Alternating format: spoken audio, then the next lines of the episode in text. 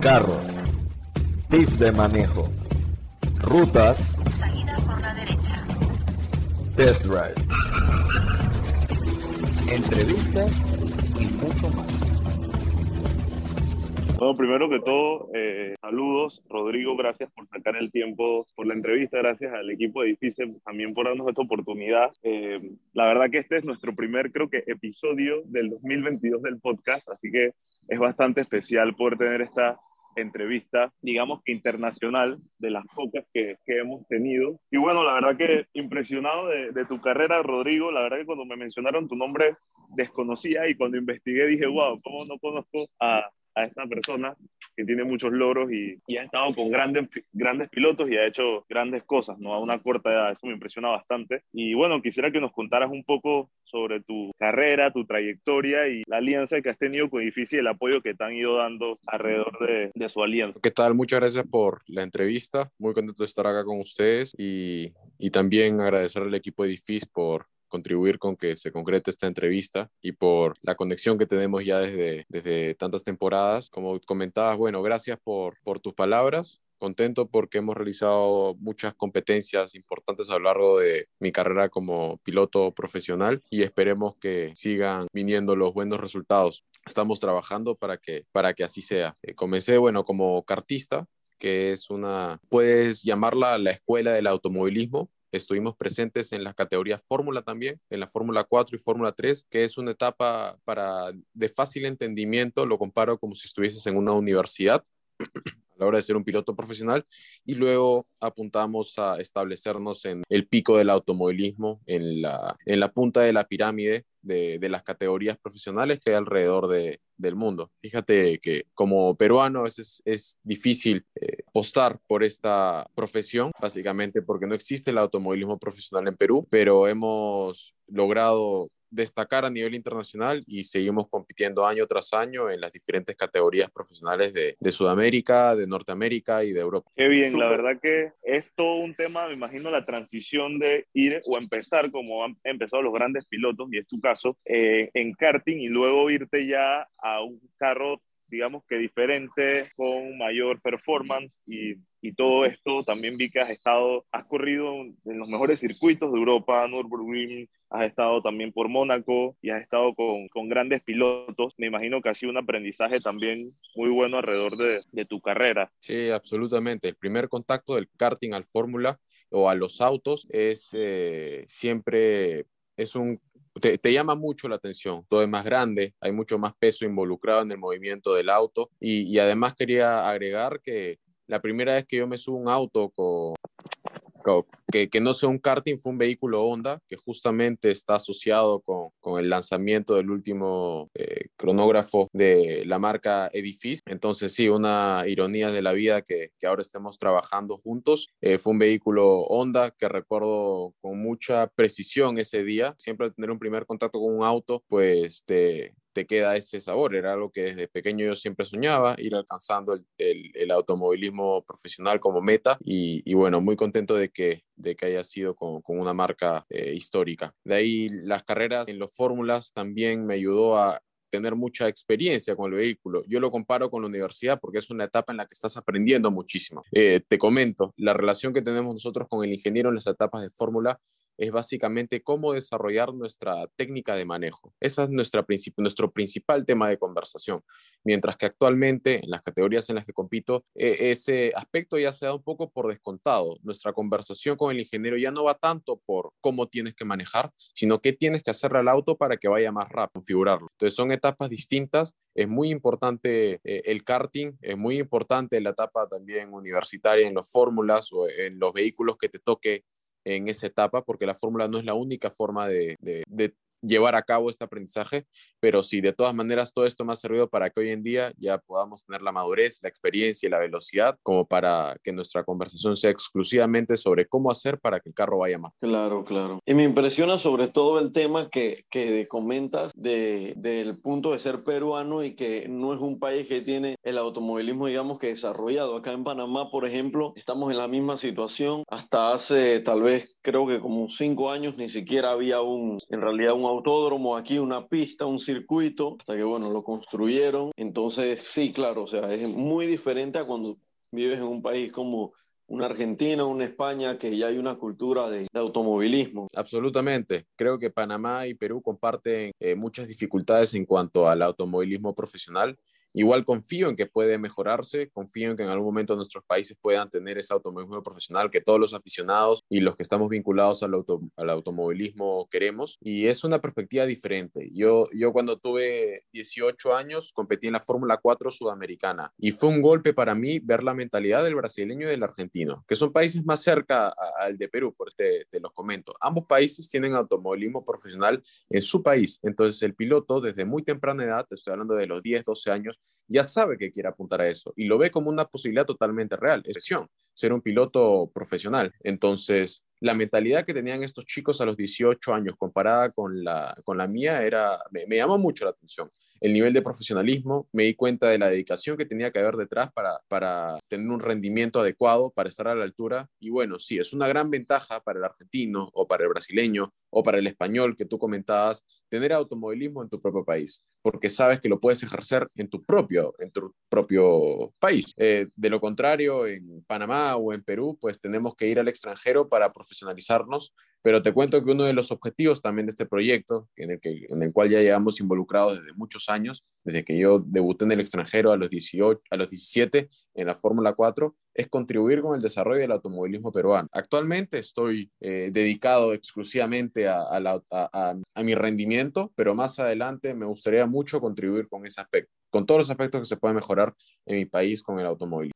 Sí, creo que es bastante interesante porque hace que el logro sea aún mayor, donde no hay excusas u obstáculos de que en tu país no se da la oportunidad y bueno, tengas que salir a lo mejor a buscarla y, que te haya funcionado. Ahorita mismo me gustaría, nos gustaría saber cómo, qué es lo que sigue para ti. Me comentas que estás enfocado 100% en rendimiento. Eh, ¿Qué carreras tienes eh, próximamente y dónde vas a estar eh, participando. Sí, te cuento que este domingo estamos viajando hacia Buenos Aires. Vamos a realizar una prueba en el Autódromo Internacional de Altagracia, que queda en Córdoba a unas horas de Buenos Aires. Vamos a probar un, auto con, este, con, con, un nuevo conjunto de personas para definir lo, lo, que venga. Considero que es muy viable que obtengamos eh, a buen puerto, que lleguemos a un buen puerto, que nuestro debut sea el 22 de mayo eh, justamente en Argentina. De todos modos, prefiero no anticiparme a, a, sacar conclusiones antes de que se lleve a cabo la prueba, porque sí, esta es la tercera prueba del año. Con los dos equipos anteriores eh, no estábamos del todo cómodos. Eh, considerábamos que no compartíamos los mismos objetivos, pero confiamos en que con este tercer equipo pues íbamos a, a llegar a buen, a buen puerto y, y, así comenzar con las competencias de la temporada 2022. Es una categoría, lo que sí te puedo anticipar, que es una categoría sumamente profesional, con un nivel de pilotos profesionales de, de primer nivel que, se, que son rápidos acá, en Estados Unidos o en Europa. Y sin duda va a ser un gran desafío para mí este, enfrentarme a esa calidad de pilotos y de equipos y de tanto profesionalismo de todas las partes involucradas. Wow, de verdad que espero que te vaya súper en, en, en, esta vuelta con, con este equipo. Y bueno, sí, como dices, en realidad hay, hay mucha calidad de, de, pilotos en todo el mundo y al final sí, lo importante también es, creo que hay un tema siempre ahí con representar a tu país y demás, al menos yo siempre lo he pensado también acá en el tema de Panamá, como que, ¿sabes? Si alguien logra poner a su hijo en karting e irlo escalando y hacer que llegue a Fórmula 2 o 3, o obviamente uno, claro que al final eso también incentiva a todo el país como a recordarse que que existe el automovilismo, que es un, un, deporte también y que, y que es algo rentable, pues. Y bueno, espero que, que, Dios primero en años más adelante, así mismo, como ahorita mismo eso, estás yendo a Argentina a ver todo este tema de los equipos y demás, que así mismo sea en, en Perú, Panamá y demás países de, de, Centroamérica también. Exacto, confío en que así va a ser más adelante. Eh, esperamos que el automovilismo pueda diversificarse alrededor de toda Latinoamérica es un deporte muy completo, muy bonito y considero que la afición también lo disfrutaría muchísimo si es que lo entendiera eh, de forma completa. Yo por eso además estoy aún más agradecido con Edifice de, que forme parte de este proyecto, una marca con tanto, prestigio, con tanto prestigio y que estemos presentes nuevamente esta temporada 2022 para mí es un gran orgullo y siempre llevándolo presente en mi indumentaria deportiva, mencionándolo, pues y creo que es una marca que, que representa los valores que, que, me gustan. Es algo que siempre he tenido en cuenta a la hora de trabajar con marcas, que es importante que, que haya una línea, que compartan la misma personalidad o compartan los mismos objetivos y con Edifice estoy eh, muy contento y muy agradecido porque formemos parte del mismo equipo. Como comentabas, el tema del automovilismo es un deporte muy completo, involucra muchas demandas para el deportista, en el caso del piloto, pero también demanda un gran trabajo equipo, porque hay que tener en cuenta que el auto tiene muchísimas piezas que se unen para, para rendir en, en la pista. Tienes al equipo de mecánicos, al dirigente del equipo, al equipo de ingenieros que se encarga de desarrollar el auto al mejor nivel posible, configurarlo de la mejor forma eh, en conjunto con el piloto, por supuesto, cambiando de circuito a circuito la configuración, porque lo que funcionó acá no que funciona en el siguiente en el subsiguiente. Entonces, es, sí, es un deporte muy lindo que espero se diversifique alrededor de toda Latinoamérica. Los países que lo tienen, como Argentina, Brasil, México, son países que tienen una afición muy grande y que disfrutan mucho del deporte. Es un espectáculo de primer nivel. Y quisiera también hablar un poco acerca de lo que vive la Fórmula 1 actualmente. Hemos visto en las últimas temporadas que la Fórmula 1 ha crecido exponencialmente en cuanto a afición, en cuanto a personas que asisten a las competencias deportivas. Y el motivo principal es por la serie de Netflix que se llevó a cabo desde las cinco o cuatro temporadas. Eh, te mentiría exactamente en qué año debutó, pero eso ha contribuido a que la afición entienda el automovilismo. Y creo que esa es una de las prioridades que debe existir en cualquier país de Latinoamérica que quiera fomentar el automóvil. La afición tiene que entender el deporte para que así aprenda a disfrutarlo. De lo contrario, va a haber una lata de Red Bull girando, dando vueltas, sin entender la estrategia, sin entender las dificultades o desafíos de la competencia. Entonces, sí, creo que es, este, es muy importante la educación de la, de la afición en cuanto al automovilismo y podemos hacer el símil, obviamente guardando las distancias, con la Fórmula 1, que ha tenido tanto éxito en las últimas temporadas sin incrementar la audiencia. Es más, ha sido el, el deporte o la organización a nivel mundial con más crecimiento en cuanto a afición e ingresos eh, entre todos los deportes, comparado con el fútbol, comparado con el fútbol americano, con, con, todos los deportes. Entonces, sí, es un gran ejemplo a seguir y esperemos que se traslade al automovilismo de Latinoamérica. Así es, así es, concuerdo total contigo. Casualmente me acuerdo que en esta última carrera en, en Australia, de hecho, creo que fueron como, creo que eran como 5 millones de personas o dos, no me acuerdo cuántas eran, pero que de hecho decían que era como el récord de más personas en Australia atendiendo un evento. Y dije, oh, wow, esto es increíble. De verdad que la gente estuvo esperando que se reanudara presencialmente las carreras también. Y sí, como dices al final eso, el tema de, del aprendizaje es básico. Aquí yo converso con diferentes aficionados, gente también eso, pues que también tiene cuentas que le gusta la Fórmula 1, las chicas de los pits aquí en Panamá. Y preciso yo les digo eso también, como que sabes, es importante en tus redes que tú hablas de Fórmula 1, que eso, pues que también eduques a la gente, que les expliques eso, cómo funciona el, rebufo, etcétera, cómo es el tema de las estrategias de las llantas. Te soy sincero, yo desconocía hasta hace, bueno, hasta la carrera de Australia con, con todo y que eso, pues que relativamente no me considero súper mega fan de la Fórmula 1, pero me considero que la sigo. No sabía el tema ese de que tú tenías obligatoriamente como que hacer una parada en pit, como que no te podías volar toda la carrera con las mismas llantas. Yo pensé que siempre se hacía por un tema de, ¿sabes? Pues como que era imposible terminar con las mismas llantas, no que era como obligatorio. Entonces sí, al final, como tú dices, la educación, el que la gente entienda cómo funcionan las cosas, qué hay detrás, obviamente eso, sí, es que creo que no lo pudiste haber explicado mejor. Si no, sí, hay grandes posibilidades de que tú sientas como que ah, son unos carritos que están dando la vuelta ahí y solo veo que dan la vuelta y ya, pues. Y que a veces no es ni considerado, que mucha gente no lo considera o no sabe que es un deporte. Todo lo que lleva el, el piloto, lo que entrena para poder después montarse al carro, lo que ustedes comentan también de, del equipo es muy siento que el piloto es un conjunto de, de, varias cosas, ¿no? El piloto con el equipo, la estrategia de neumáticos, como dice Andrés. Entonces es bien interesante como ir analizando todo eso, porque a veces uno se sienta y ve los carros dar vuelta, no sé qué, pero después te pones como a analizarlo bien y dices, wow, aquí hay una logística importante y, y es en conjunto, ¿no? Para tener un, un buen resultado. Exacto, exacto. Ustedes también lo han descrito muy bien y, y es parte de, del espectáculo del automovilismo. Y al igual que la Fórmula 1, el resto de categorías profesionales que hay en el mundo también eh, comparten el espíritu, la filosofía de trabajo de, la Fórmula 1. Es muy similar, el espectáculo que comparten es eh, parecido. Creo que es muy importante difundir ese mensaje eh, entre los aficionados y además pues hacer todo lo posible porque el país tenga una plataforma que los pueda acoger.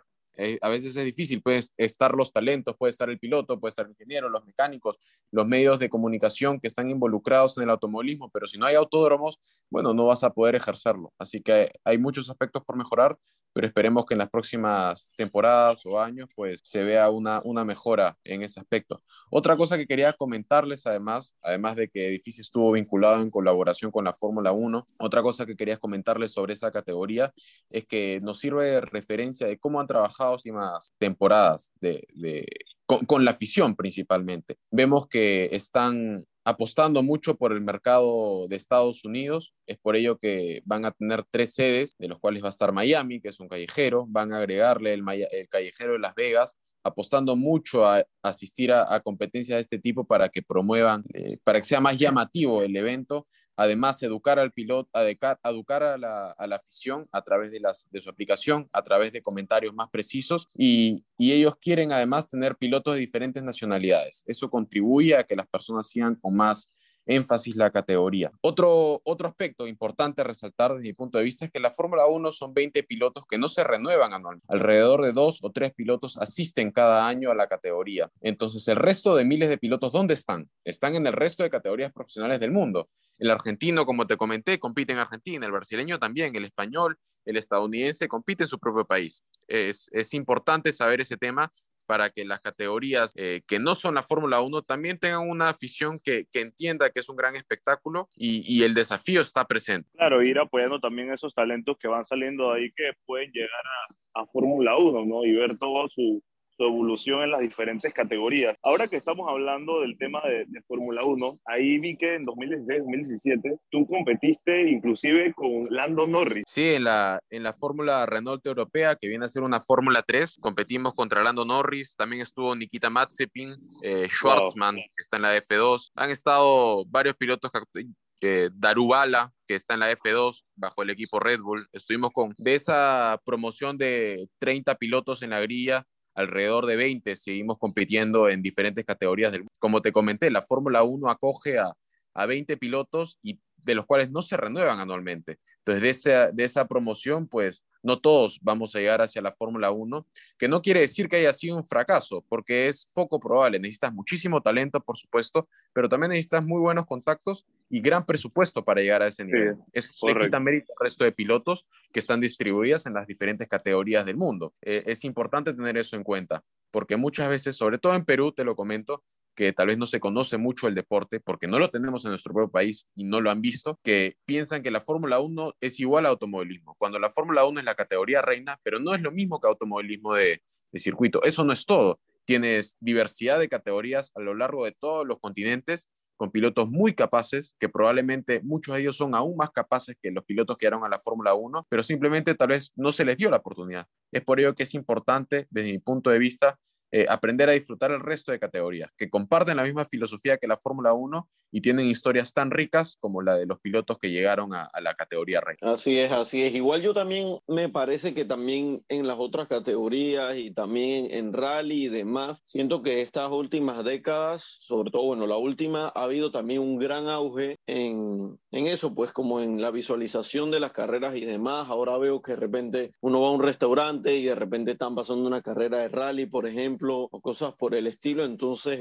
sí, también te das cuenta de eso, de que como tú dices, también la Fórmula 1 de crecer va como arrastrando también como a todas las otras categorías del automovilismo y claro, al final también toca cada una individualmente irla apalancando. Bueno, la Fórmula E, que bueno, vamos a decir que es el primo de la Fórmula 1 también es una cosa increíble cómo ha ido creciendo la afición después de que estaban los haters al comienzo, que, ah, no, es que esos carros no hacen ruido y, y, y, entonces es como ver gente con control remoto ahí y todo el mundo burlándose, ¿verdad? Y ahora ya sabes, muchísima gente está en la afición de Fórmula E y demás. Y, entonces- y chévere cómo también involucran a, a los aficionados, ¿no? A que participen y ayuden a los pilotos también. Eso me gusta mucho de la, de la Fórmula E en realidad, cómo hacen que el- los participantes también como que sean parte de la carrera, ¿no? Sí, lo que ha hecho la Fórmula E y ha construido fue algo visionario en su momento, que, ten- que tuvo muchos detractores, pero ahora ha corroborado que tuvo éxito. Pilotos de muy buen nivel, equipos de muy buen nivel,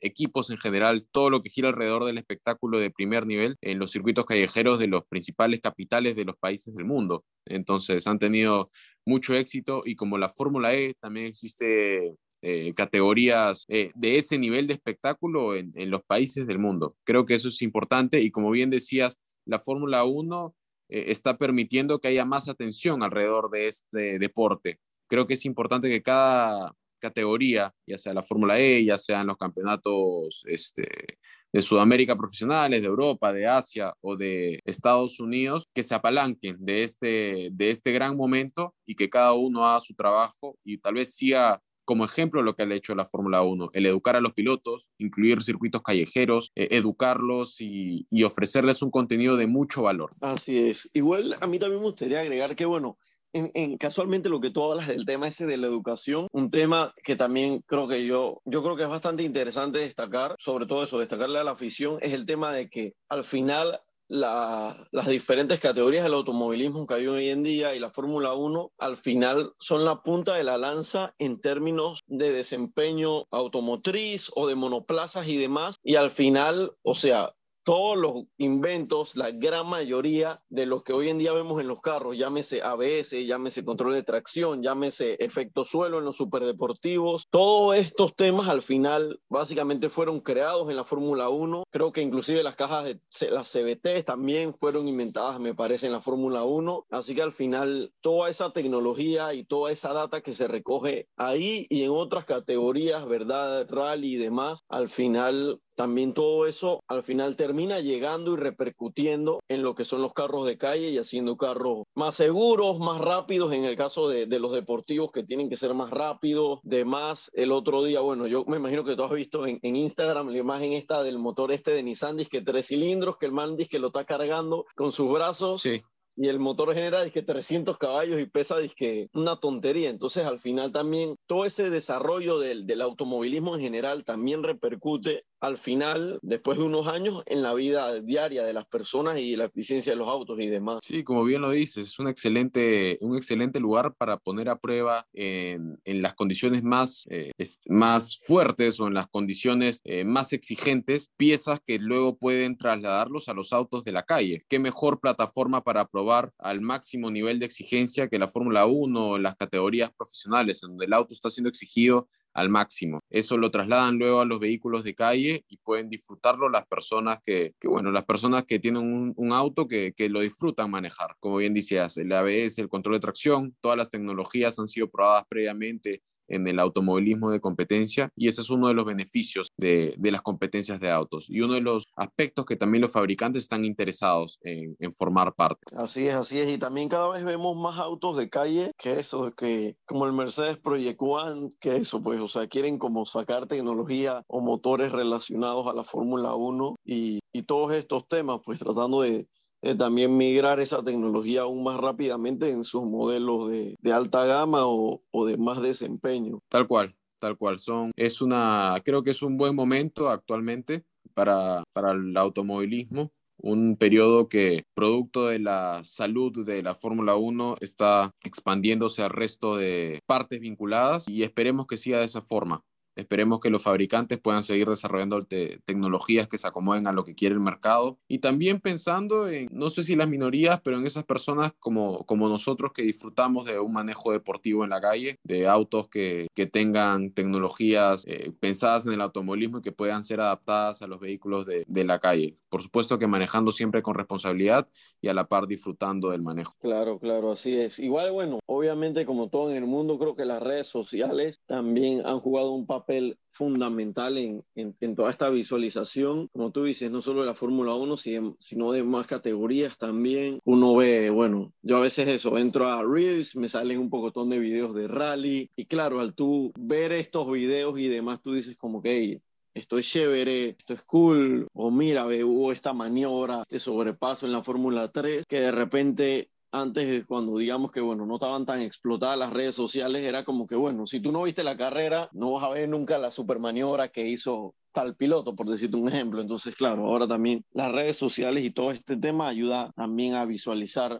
todas estas cosas que, que, están pasando en el mundo del automovilismo. Absolutamente. Pienso que las redes sociales son el principal medio como para engancharse con el aficionado en cualquier categoría y es, es una de las prioridades o debería ser una de las prioridades para cualquier organización que quiera fomentar eh, la competencia de, sus vehículos. Eh, la calidad del contenido que puede ofrecer eh, las categorías de autos es muy diversa si es que se trabaja de forma adecuada y es el espectáculo está. Creo que hay que saber comunicarlo y la mejor forma es a través de las redes sociales. Sobre todo actualmente, que lo tenemos a la mano con el celular y que es la principal forma en la que nos mantenemos conectados con el mundo. Así es, y creo que ha dado literalmente en el clavo. O sea, como dices, el espectáculo está y, y sí, es cuestión en gran parte eso, de, de, saber mercadearlo, saber venderlo, saber plantearlo. Y como tú dices, o sea, educar a, la afición que es parte de, de, ese mercadeo también, claramente, para que, no, para que puedan entender más de todo lo que está pasando.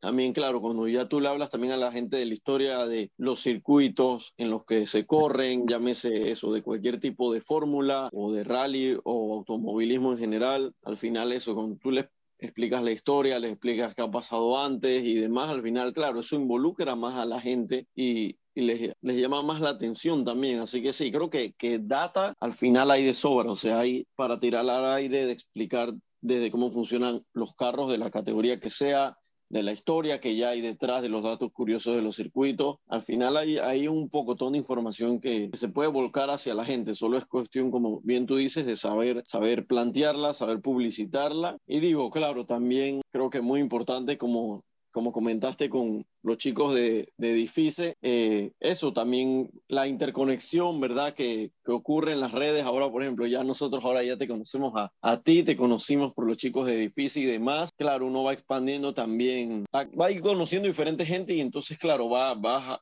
expandiendo tus horizontes, vas expandiendo la comunidad de personas que conoces, que los otros conocen por ti y demás, y creo que esa parte también es muy importante y por eso está súper que haya, bueno, que cada vez se den más podcasts, cada vez veo que, que hay gente que crea nuevos podcasts de Fórmula 1, me parece excelente, que crean nuevas cuentas, este, hacen entrevistas y demás. Y claro, al final todo eso es como trabajo en equipo que va, va impulsando y promocionando todo el tema.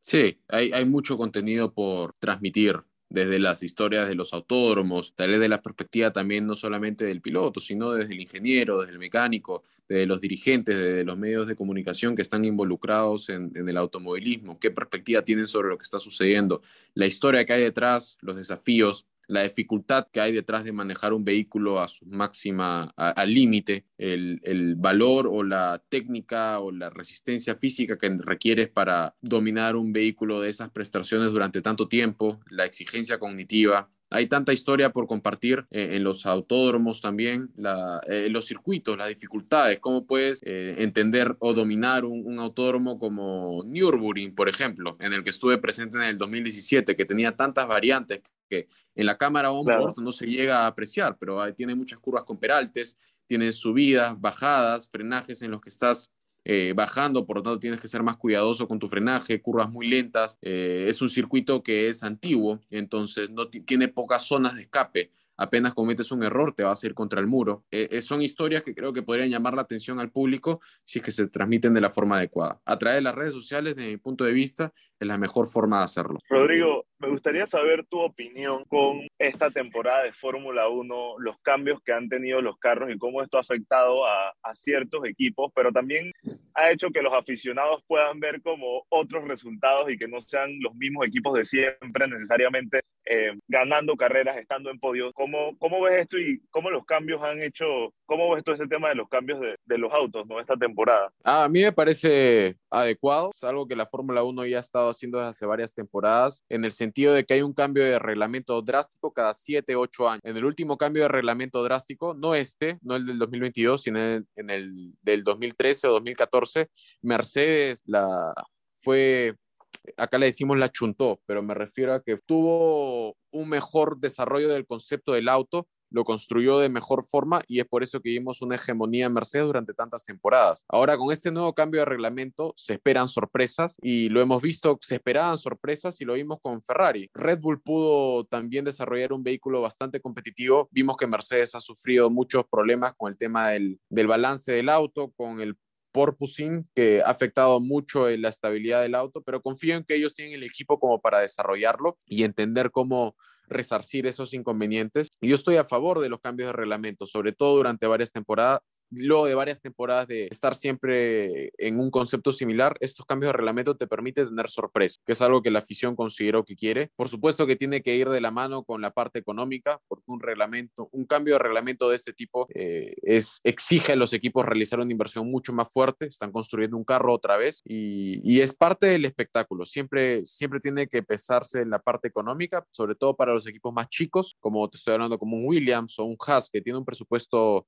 apretado, pues es importante velar por la salud económica de estos equipos y ofrecerles un reglamento que sea lo más parejo posible con los de punta. Es muy difícil combatir contra un Ferrari que te maneja un presupuesto tan holgado comparado con un Haas o con un Williams que si bien hoy en día Haas ha podido obtener buenos resultados, creo que lo ideal sería ver equipos que estén, eh, que, que, esté más mezclada la, la, pelea por la... Y comparándolo con otras categorías del mundo, que en verdad son la mayoría, tú ves un piloto que a lo largo de una temporada, el campeón, eh, el campeón me refiero al que ha sumado más puntos a lo largo de todas las carreras, tal cual la Fórmula 1, el campeón de, todas las carreras te gana un 15% de las carreras, porque es tan pareja la competencia y el reglamento justamente promueve eso, que un día ves, a un piloto haciendo la pole position y a la carrera siguiente está clasificando en, la, en el puesto 11. Eso es algo que en la Fórmula 1 no se ve. Yo considero que el aspecto de la paridad pues, es fundamental para que incremente el espectáculo. Que mañana, bueno, Hamilton te gane la carrera,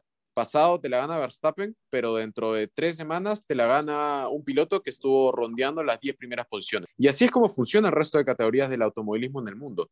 Como te dije, el campeón te gana alrededor del 15% de las carreras del año. Eh, el, la carrera, la temporada pasada hemos visto a dos protagonistas solamente. En las categorías de automovilismo de, de, de, del, del, automovilismo mundial no suele pasar eso. Normalmente la paridad es mucho más cercana y, y, podemos ver sorpresas constantemente. Creo que eso va a contribuir con, con el espectáculo del automovilismo y en parte el reglamento forma una zona muy importante en que esto se lleve a cabo. Un reglamento que fomente la paridad entre equipos creo que es fundamental. Que ya lo lograron en el 2022, vemos que hay, hay, hay equipos que han mejorado, pero considero que se debe realizar de, de aún más, que, que, los equipos deben estar aún más parejos. Así es, casualmente ahora que dices que lo lograron, eh, en parte preciso eso iba a comentar, que sé que en el reglamento este hubo, hubo cambios que, por ejemplo, ellos comentaban de que como que si metías, no sé, un escape de titanio de iridio, como que eso tenía que ser algo como que tú pudieras conseguir medio comercialmente y, o sea, como tratando de combatir el tema este de que hay equipos que, claro, buscan minerales extraídos de la luna y, claro, o sea, es un presupuesto impresionante que, que, gastas en el metal de la luna que trajiste para hacer el escape y tengo entendido que preciso ahora están pusieron reglas para eso, combatir un poco ese tema y como que al final eso, buscar un poco el tema ahí como, como de en la tecnología, pues y en, y en el que, ok, de repente tú tienes toda la plata para accesar a minerales de la luna, pero si no lo puedes conseguir en la Tierra, no lo puedes usar, por decir algo. Claro. Y, creo que de esa forma vas a mejorar el espectáculo. Me parece que las carreras más entretenidas en las últimas, el 2022, 2021, han sido en las que hemos visto peleas por posición. Si es que los autos son cada vez más parejos, van a haber aún más peleas por posición, van a haber más sorpresas con el piloto ganador o con los pilotos que están presentes en el podio y creo que ese es el camino adecuado para que tenga una categoría aún más entretenida y que los diferentes pilotos puedan presentarse. Hamilton o pones a Leclerc en un Williams y te va a caminar en la cola o va a caminar entre las últimas posiciones, no puede hacer nada. Creo que eso no debería pasar. O en todo caso no debería ser tan severo, tan drástica la diferencia. Claro, claro, total, total. Y bueno, sí, eso es algo que la Fórmula 1 se ha encargado de promover. Creo que está en un camino adecuado.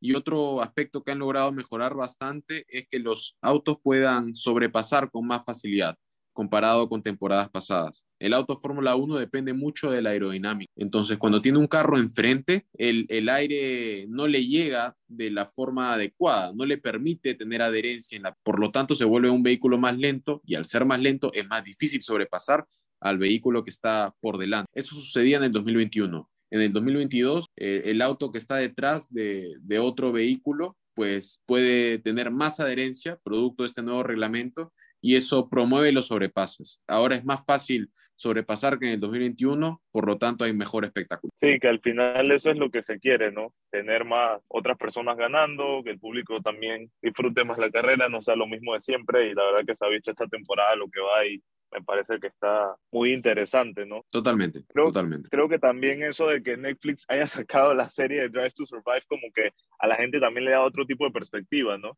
Lo que viven los equipos en el día a día o en la carrera o lo que muestran, pues es bastante interesante y creo que también ha creado como nueva afición, ¿no? Sí, exacto. Creo que ha sido uno de los principales logros de esta nueve, de los nuevos dueños de la Fórmula 1 que hayan logrado este sentimiento por parte de la afición a través de Drive to Survive. El, el piloto, muchos de los pilotos que eran totalmente desconocidos ahora son ídolos, conocen la historia que hay detrás, hay hinchas detrás de, Sainz detrás de Leclerc, otros tal vez son hinchas de Bottas o de Hamilton, de Verstappen, Pérez, etcétera, y eso contribuye con que el aficionado esté aún más conectado, con que tenga más ganas de asistir al autódromo, con que tenga más ganas de engancharse. Y yo te comento, hasta antes de Drive to Survive, mis amigos no hablaban conmigo sobre automovilismo, no lo entendían. Luego de Drive to Survive, ahora sí me conversan sobre automovilismo, a pesar que es algo que yo he hecho desde que tengo ocho años. Y eso creo que para mí es por lo menos un índice muy claro de que la serie ha contribuido muchísimo con que tanto los hombres como las mujeres se enganchen a este deporte tan bonito y, creo que es algo que todo el resto de categorías, no solamente la Fórmula 1, eh, debería imitar. Debería seguir como ejemplo y, y, hacerlo a escala, según las posibilidades económicas que tenga cada uno. Claro, sí, sobre todo, como dices, también contar como la historia de las diferentes perspectivas. Yo me acuerdo cuando preciso vi un capítulo de Drive to Survive, que era, no me acuerdo qué temporada fue, que creo que fue Verstappen o algo, un, uno de ellos como que se chocó en la, en la calificación o algo así, y, o en la vuelta de, de formación, y fue como que, dije, bueno, tenemos dizque 20 minutos para arreglar el carro, porque si no, entonces el carro no va a poder salir, y los manes lograron terminar de arreglar el carro, dizque cuatro minutos antes, que fue como un súper mega logro como de los mecánicos, y claro, son cosas que al final, si tú solo ves la carrera, no, no vas a ver esos detalles, no vas a ver ese, esas cosas que pasan tras bambalinas, bueno, yo me acuerdo que cuando estaba Canal F1, que claro, daban Fórmula 1 todo el día, sí, sí. tú podías ver como muchos más detalles de lo que pasaba detrás, tenían segmentos disque desde el paddock y este poco de segmentos en los que tú podías eso, o sea, te mostraban las diferentes perspectivas de, de lo que estaba ocurriendo. Entonces sí, como tú dices, creo que esa parte también es, es bastante importante, el que la gente vea la perspectiva de, de los ingenieros y todo ese tema. Y bueno, también que como tú dices, al final es un trabajo en equipo, no es solo el piloto, hay un gran equipo detrás, ingenieros, mecánicos, diseñadores, e inclusive la parte administrativa, o sea, bueno, al menos lo vemos en la Fórmula 1, de que tienes que estar moviendo que un pocotón de contenedores y autos, ¿verdad? Con todo el equipo, con todos los pits, con todos los autos, con todo lo que tienes que mover dizque, de un continente al otro. Sí. También todos los temas de administración, de logística, de cómo consigues a los patrocinadores, ¿verdad? Los eventos que tienes que hacer al final, o sea, en la parte también administrativa es todo un mundo también el, el que hay detrás. Sí, la perfección que hay en los equipos de Fórmula 1 para llegar a cada autódromo es impresionante. La cantidad de personas capaces que están trabajando detrás, la logística para llegar a cada autódromo o para resolver los problemas que son difíciles de anticipar, hay que tener en cuenta que son muchas variables las que están interactuando a la hora de competir con un carro de carrera, por lo tanto hay sorpresas constantemente y tienes que resolver problemas todo el tiempo. Es, es impresionante. Es por, es por algo es la categoría reina, es la categoría que mueve eh, la mayor afición o la mayor cantidad de afición de automovilismo en el mundo. Y, y bueno, esta, esta serie de Drive to Survive te cuenta las historias que hay detrás en muchos casos era o crea historias que tal vez no son de todo verdad, pero aún así creo que los beneficios son ampliamente positivos, en el sentido de que la afición se ha enganchado, hay personas que comprenden mejor el automovilismo y esperemos que siga de esa misma forma. Claro, así es. Rodrigo, para ir, digamos que cerrando,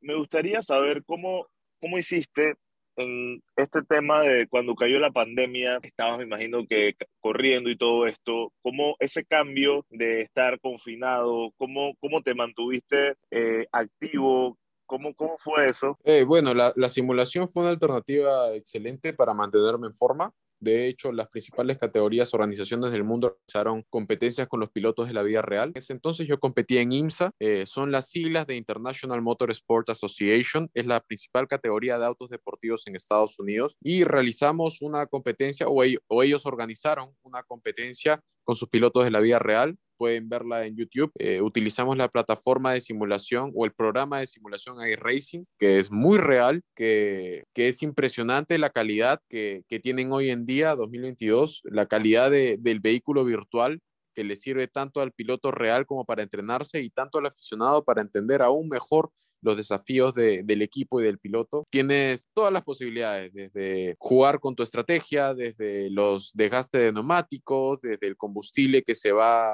quemando, por lo tanto el auto se aligere, se tiene que conducir de forma distinta, diferentes vehículos. Tú no conduces un fórmula de la misma fórmula, de la misma forma como conduces un auto eh, GT o como conduces un carro turismo o como conduces un carro tal vez más pesado o más lento como un NASCAR. Más lento en las curvas, ¿no? Porque el NASCAR en línea recta es bastante rápido. Eh, entonces, es una excelente alternativa para el piloto para mantenerse en forma, para crearle valor a sus patrocinadores también, porque son categorías que ya son, incluso algunas de ellas televisadas, otras a través de la plataforma de YouTube, como la de IMSA que te comenté, todo eso está subido e, en, en, YouTube. Pueden verlo por IMSA y las carreras virtuales. Creo que, que la pandemia en ese aspecto mejoró mucho, pero en cuanto a la vida real fue difícil conseguir sostenibilidad en cuanto a las competencias profesionales. De hecho, he tenido un contrato para el 2020 que de no haber sido por la pandemia, pues hubiese competido en una de las categorías, este, hubiese competido una, unas carreras muy importantes que tal vez no se dio. De hecho, ni siquiera el equipo pudo sostenerse económicamente y tuvo que declararse en bancarrota. Así que sí, hubieron cosas muy negativas como las que te comenté ah, en, la última, en lo último que te comenté, pero también aspectos positivos como que la simulación eh, demostró lo, lo, importante que es para los pilotos para estar en forma y también para los equipos, para probar diferentes alternativas en cuanto a la puesta. Sí, ahí también me pareció su momento ver a diferentes pilotos también corriendo o practicando desde sus casas con el tema de, de, de los simuladores, ¿no? Que creo que fue una herramienta perfecta para, para ese momento. Sí, pudieron las organizaciones las organizaciones, organizaciones pudieron estar presentes en, en, generar contenido con sus pilotos de la vida real y en ese aspecto creo que, que, fue un gran beneficio.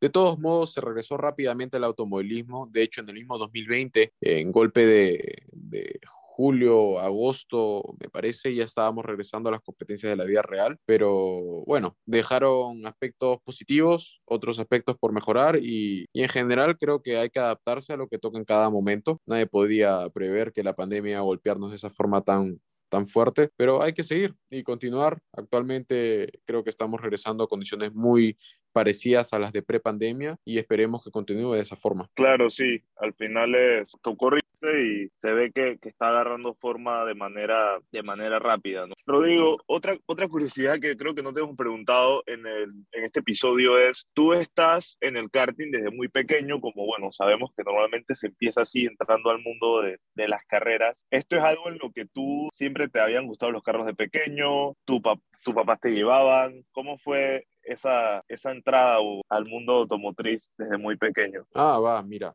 El, cuando era muy pequeño me llamó la atención la MotoGP. Ese fue el primer deporte motor que me llamó la atención. Te estoy hablando cuando tenía tres años aproximadamente. Mi familia no había estado vinculada a ninguna categoría de automovilismo, entonces ignorábamos completamente cuál era la trayectoria adecuada, si el karting era la mejor opción. Además, la información no estaba tan globalizada en ese momento. Estoy hablando del 2006 aproximadamente. Y el, encontramos un cartódromo de alquiler. Yo a mí siempre me habían gustado los autos desde muy pequeño. Comencé con la MotoGP, lo, me gustó muchísimo la Fórmula 1. Recuerdo a Schumacher eh, ganando su último campeonato del mundo de forma muy borrosa, pero lo llevo a recordar. Y ese fue el, primer contacto con automovilismo, en el sentido de que me gustaba. El primer contacto con un karting fue con un vehículo de alquiler, esos que encuentras en los rental cars, y el dueño del, del cartódromo rental me recomendó ir a un lugar más profesional, a un cartódromo con karts de competencia donde podía ir con más frecuencia, porque él notaba que a mí me gustaba muchísimo el tema del karting. Y así comenzó. Comenzó casi de casualidad, no tenía familiares vinculados al automovilismo. Eso provocó que, que pagamos derecho de piso al inicio por ignorar cuál era la trayectoria adecuada, cómo tenía que, administrarse o manejarse la carrera deportiva de un piloto, pero bueno, todas esas dificultades nos han servido para estar ahora y estoy agradecido de que, de que haya sido así la, la forma como nos, vinculados al, como nos vinculamos al automovilismo. Perfecto, qué bien saber cómo, cómo Y otra cosa es que, el, perdón que te interrumpa, pero el karting además es una excelente herramienta de entrenamiento. Te permite tener muchos kilómetros. Físicamente es muy exigente. Yo lo utilizo de forma semanal. Conduzco un kart shifter que tiene cinco cambios. Es un motor de 44 caballos de fuerza que te parecerá poco, pero para la relación peso-potencia nosotros hacemos de 0 a 60 más rápido que, que un vehículo súper deportivo. Después del 60 al- a los 100 kilómetros por hora nos pasarían. Es un auto que te genera fuerzas G muy parecidas a las de un Fórmula 1, pero por periodos más cortos. Tiene muchísima adherencia, físicamente te desgasta bastante y por lo tanto te prepara muy bien para las competencias deportivas. Todo sucede como en cámara rápida en un karting, sobre todo en una de esas dimensiones que son tan rápidas. Wow, interesante esa parte. Ahí sí creo que desconocía un poco de ese tema. Eh, sí, el karting es muy, muy exigente. A veces son chiquitos y por eso hay un prejuicio detrás pensando de que son más fáciles de conducir, pero en lo absoluto requiere de mucha resistencia física si es que lo, si es que lo sabes conducir al límite, porque si lo conduces lento no va a pasar nada. Pero si lo sabes conducir al límite, requiere de mucha resistencia física, de mucha concentración y de mucho esfuerzo mental. Procede en cámara rápida. Sales de una curva y ya estás llegando a la otra. Los periodos de frenaje son muy cortitos. Tienes que acelerar rápidamente y que no te patine el kart, sobre todo con un shifter, que es el kart que tiene cambios. Normalmente los karts no tienen cambios y aún así ya son exigentes. Entonces, va, sí, es, es, es una disciplina muy bonita y, y no es por nada que los 20 pilotos que están en la Fórmula 1 actualmente hayan comenzado en karting desde muy pequeños y de forma muy profesional desde que tenían 10 años. O sea, era, su vida giraba alrededor del karting en esa época, luego su vida giró alrededor de la Fórmula hasta que llegaron a la, a la categoría reina Fórmula 1. Entonces, sí, es una escuela que tal vez hay prejuicio detrás porque son pequeños, pero es muy exigente y por supuesto muy divertido. Claro. Otra consulta, Rodrigo. ¿Tú qué reloj de edificio tienes? Ay, tengo varios. Yo utilizo según cómo me vista, pero el Championship White es mi, mi favorito. Es el que utilizo más seguido, pero poca, solamente para ocasiones especiales porque no me gusta deteriorarlo. Claro, sí, sí, siempre pasa eso con las cosas blancas. Sí, Sí, pero ese es mi modelo favorito. Ah, súper, súper. nosotros quitamos que nos peleamos el reloj entre los tres.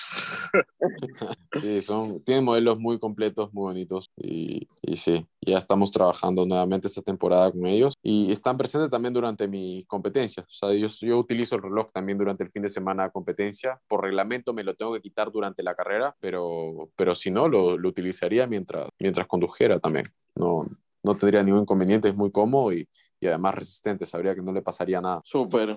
Ve una consulta rápida, ¿por qué el reglamento ese, por qué es que es o qué? No, no puedes llevar ceras, ni collares, ni relojes mientras conduces en el reglamento en el que yo compito. Ah, ok. Por lo ¿Y tanto, tengo en que retirarme o- En la mayoría sí. mayoría, Actualmente en la Fórmula 1 también lo han, a raíz de que Hamilton se subió al auto con aretes o con, con collares, con el reloj, me parece, han decretado una nueva norma en la que no pueden subir al auto con que es peligroso, en el sentido de que si hay un incendio, eso puede provocar algo extra. No te podría contar los detalles, pero debe haber, hay, hay un sentido detrás que la prioridad Claro. es la seguridad del piloto y por lo tanto lo retiran de- del Ahora cuerpo. que del- lo dices, sí he visto que, que cuando se acaban las carreras es que ellos em- se ponen como su- sus relojes y cosas. Claro, exacto, exacto. Y justamente por eso, probablemente lo utilizarían mientras conduzcan, pero por un tema de seguridad, el reglamento te obliga a retirar. Claro, sí, muy importante, la seguridad es primero. Sí, Oye. Sí, dime. te comentaba que la seguridad es prioridad. Sí, así es, total. Oye, Rodrigo, de verdad que increíble esta entrevista. Estamos fascinados. Ojalá más adelante podamos hacer